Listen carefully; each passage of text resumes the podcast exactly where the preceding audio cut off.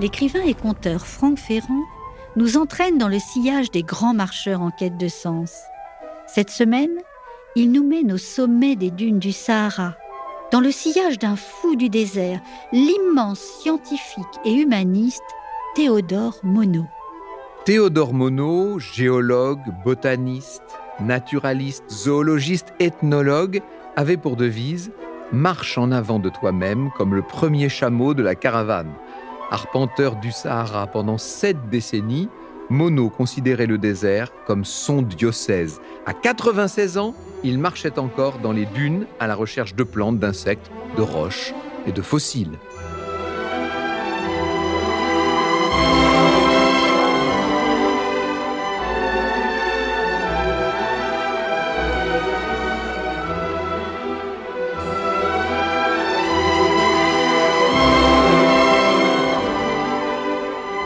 Nous sommes en 1990 au troisième étage du Muséum national d'histoire naturelle à Paris, dans le bureau de Théodore Monod, membre de l'Académie des sciences. L'homme est un habitué des lieux. Il y travaille depuis l'âge de 20 ans et il y a été professeur pendant de nombreuses années. Dans cette grande pièce que Monod appelle son travailloir, les étagères sont encombrées de livres de classeurs et de dossiers plus ou moins bien rangés et de bocaux de formol remplis de poissons étranges, d'objets préhistoriques. Sur un porte-manteau, une blouse blanche. Derrière une grande table, Théodore Monod, 88 ans, le teint hâlé avec une petite barbe, costume trois pièces, chemise blanche. Il inspecte avec une loupe des croquis de plantes et les compare à des échantillons qu'il manipule délicatement. Sur cette table sont posés des herbiers, des coquillages, des microscopes, mais aussi des stylos, des crayons, des ouvrages, notamment une Bible et un livre écrit par Théodore Monod, Méharé, livre publié en 1937. Ce récit revient sur les expéditions de Monod dans le Sahara, dont l'une a été menée pendant plus d'un an, de mars 1934 à mai 1935. C'est plus précisément dans le Sahara occidental, au nord de la Mauritanie, que s'est retrouvé Théodore Monod au début du mois d'avril 1934, dans une région appelée l'Adrar, ce qui en berbère veut dire la montagne. La zone est alors sous contrôle des autorités coloniales françaises. Monod, barbu, ressemble à un bédouin. Il est vêtu d'une gandoura, une tunique longue, sans manches. Il porte sur la tête un petit béret et aux pieds des sandales en peau de bœuf. Il a tout ce qu'il faut pour ses recherches, boussole, baromètre, lampe de poche, mais aussi un manguèche, qui est un petit instrument à trois branches pour ôter les épines des pieds. Monod écrit dans Méharé Le vrai ne pèse pas lourd, à peine 30 kilos par mois, c'est la ration du méhariste. 20 kilos de blé moulu, un de vermicelle, 5 de sucre, un demi de thé vert, 2 litres d'huile. Il y a également du riz, du beurre liquide, des dattes, des abricots, des arachides, Théodore Monod a également emporté des livres, la Bible bien sûr, mais aussi les mémoires d'outre-tombe de Chateaubriand, les fables de La Fontaine, le Rouge et le Noir de Stendhal et puis un peu de Shakespeare. Il faut toujours du Shakespeare dans ses bagages. Monod est impatient de découvrir cette région quasiment inconnue. Dans L'émeraude des Garamantes, on peut lire L'Adrar apparaît d'abord comme un mince liseré bleuâtre sur l'horizon, comme si le pinceau de l'artiste avait à la jointure de la terre et du ciel légèrement dépassé.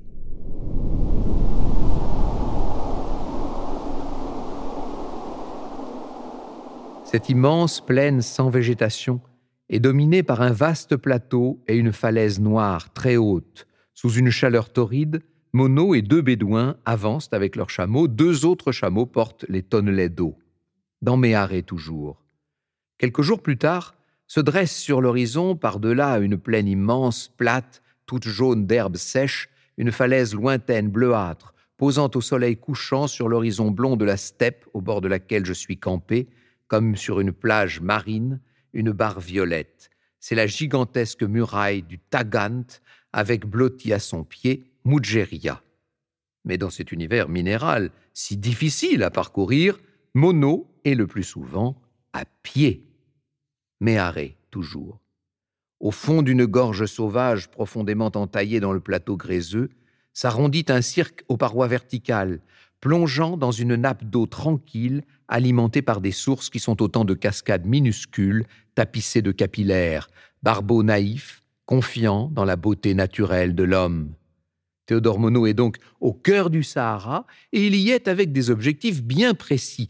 L'un des principaux de sa mission, c'est la recherche d'une météorite. Quelques années plus tôt, un capitaine français, Gaston Ripper, a trouvé dans la région un bloc météoritique d'une masse de 4,5 kg, fragment d'une météorite qui serait longue de 100 mètres et large de 40, soit la plus grosse jamais vue au monde, Monod veut également reprendre l'étude d'un gisement au Soudan et étudier la jonction des masses géologiques. Cette mission a pour périmètre plus de 1200 km.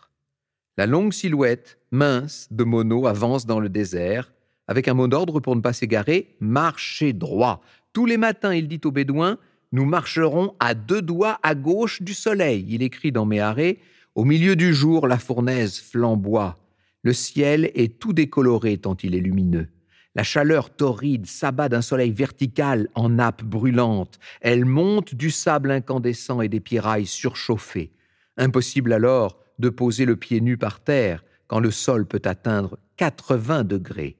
Ma gandoura sent le brûler, le linge où vient de se promener le fer de la repasseuse. Nulle ombre sur l'horizon, invariablement plat et monotone où l'air chaud palpite et où le mirage étale les flaques d'impossibles et décevantes lagunes. Outre cette chaleur et la soif, il boit au moins deux litres et demi par jour et les points d'eau sont vraiment rares. Outre tout cela, Mono doit faire face à des imprévus il s'ouvre par exemple le pied gauche euh, lors d'une descente de falaise. Il fait également face à une violente tornade qui va durer 12 heures d'affilée. Et malgré le spectacle magnifique des cascades ruisselantes sur les flancs des montagnes, tout ça est épuisant. Mono n'en est pas moins infatigable. Il dort très peu. Il ne veut pas perdre de temps. Et par exemple, le 13 mai, il est debout à 4h30, marche pendant près de 11 heures dans la caillasse et ne se couchera qu'à 21h30. Le lendemain, il entame l'ascension d'une falaise d'une hauteur de quelques 500 mètres et dans un de ses carnets, il écrit Je ne dois pas être beau à voir, rouge, brun, sale, débraillé, entouré d'un tas de bricoles qui me tartarinent, baromètre, boussole, musette, marteau, etc. Un crayon au bout d'une ficelle, un carnet à la main et cavalcadant dans les cailloux. Le travail marche bien et on a la joie en revoyant de loin la montagne qu'on a grimpée la veille de se dire Toi, ma vieille, ton compte est réglé, c'est fait, je sais mètre par mètre en quoi tu es. Et la joie de comprendre peu à peu la structure de cet adrar étonnant. Car Mono explore tout, les falaises, les moindres petits trous d'eau. Avec minutie, il collecte des spécimens d'insectes, des échantillons de granit, de basalte, de schiste, de calcaire, que sais-je, ou d'argile.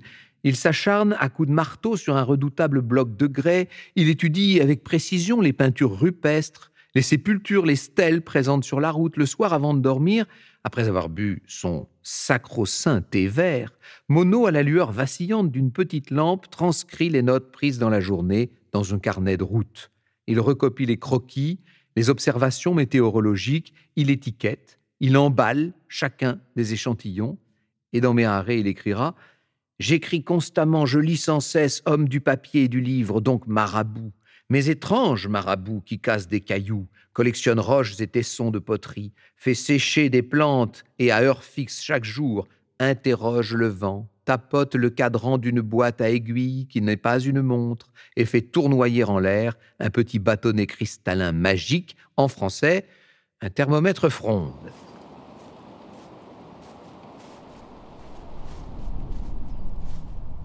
Théodore Monod est le descendant d'une lignée de pasteurs protestants. Il est né en 1902 et l'on peut dire que dès son plus jeune âge, c'est au Jardin des Plantes qu'il qu'il a aiguisé sa curiosité.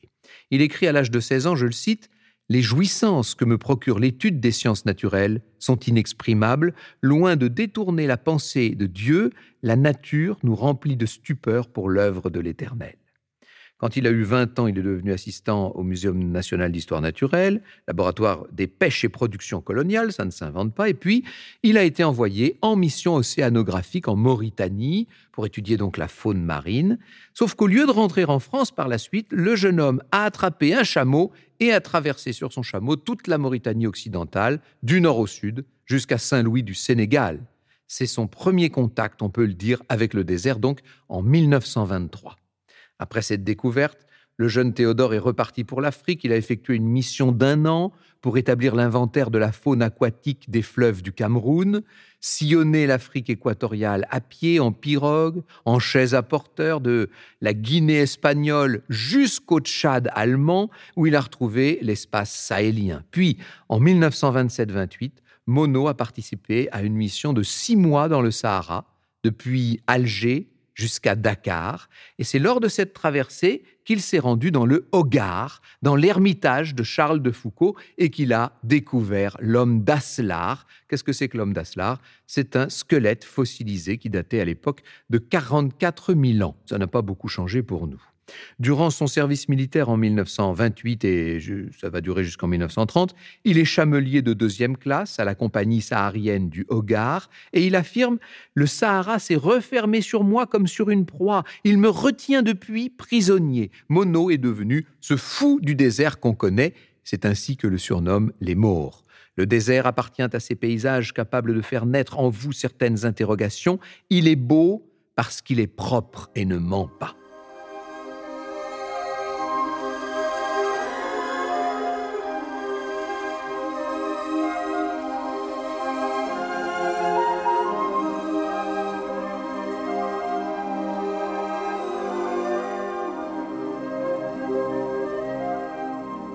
Et c'est donc en août 1934 qu'il arrive dans le Sahel, paysage tout différent de celui de l'Adrar.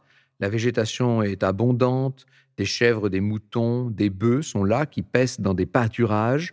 Et pendant des semaines et durant de longues heures, Mono est à dos de chameau. Il est aussi surtout à pied. Il entame ses marches en pleine nuit dans des situations parfois difficiles tornades, crues qui sont fréquentes car on est en pleine saison des pluies. Et puis il faut penser aux moustiques, aux serpents, aux scorpions qui sont nombreux. Et puis au cram-cram, cette plante urticante qui provoque de terribles démangeaisons. D'ailleurs, Mono a les jambes en sang. Il écrit le 20 octobre dans un de ses carnets Entre les voluptés torrides de la Mauritanie et les voluptés glaciales du Djouf, entre les cailloux de l'Adrar, les steppes du Soudan et les gravats du Taoudéni, j'avais droit à un petit dédommagement. Je l'ai eu aujourd'hui, qui fut une journée charmante, pleine de douceur. J'ai longé du matin au soir le grand lac. Il a fait tiède, pas trop chaud. On a fait une halte au soleil, faite inouïe et qui sent l'hiver. Plage de jolis sables gris où viennent clapoter les petites vagues et trembler de beaux rouleaux d'écume blanche. Quelques jours plus tard, Théodore Monod arrive à Tombouctou comme René Caillé tant d'années avant lui. Il va rester là quatre jours avant de reprendre sa route vers le nord.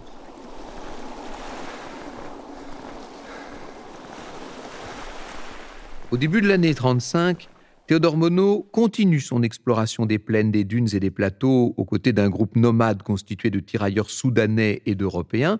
Seulement, le froid, le vent ralentissent la progression du groupe.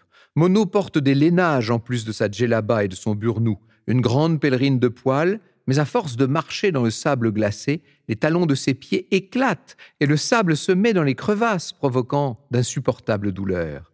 Leçon d'humilité, cette existence de cloporte collée au sol, cette fraternelle cohabitation avec les bêtes dans les rangs desquelles nous reprenons place, pour découvrir dans notre combat contre l'hostilité d'une nature terriblement inhumaine que nous sommes simples spectateurs d'une pièce qui ne nous est nullement destinée, une fameuse douche sur notre naïf orgueil de roi de la création. Et cependant, cependant, Mono relativise, il écrit dans l'émeraude de Garamante, L'entrée en religion implique la soumission à une règle, l'entrée en Sahara place également le postulant devant un certain nombre d'exigences, éléments d'un genre de vie spécifique et dont tout vieux professe reconnaîtra les bienfaits, tant matériels que spirituels d'ailleurs. Après plusieurs jours de pluie, la chaleur revient. On est là début mars. Mono traverse des Xars, des villages de sédentaires bâtis euh, en pierre et en argile. Le 11 mai, il est à nouveau à Tombouctou.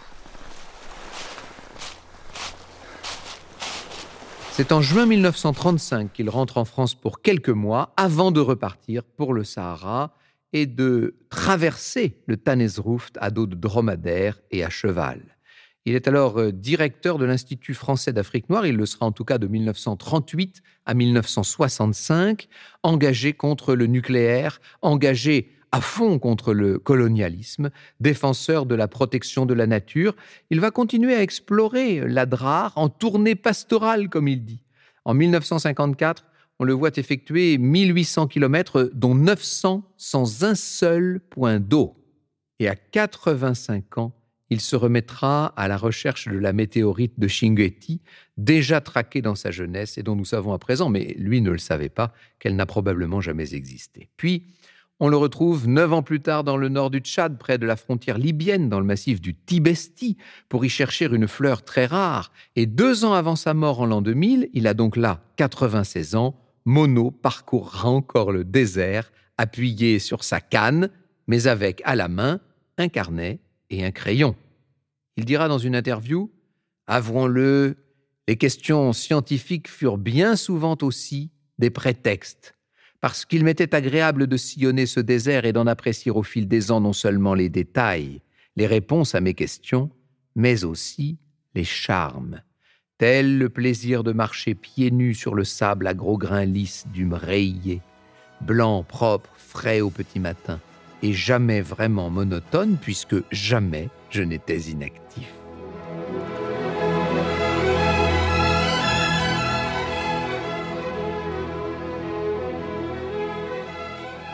Contrairement à nous qui, grâce à des applications numériques, comptons nos pas chaque jour, Théodore Monod ne mesurait pas ses marches. Il était pèlerin dans l'âme, comme tous les personnages de cette série que nous retrouverons sur d'autres chemins.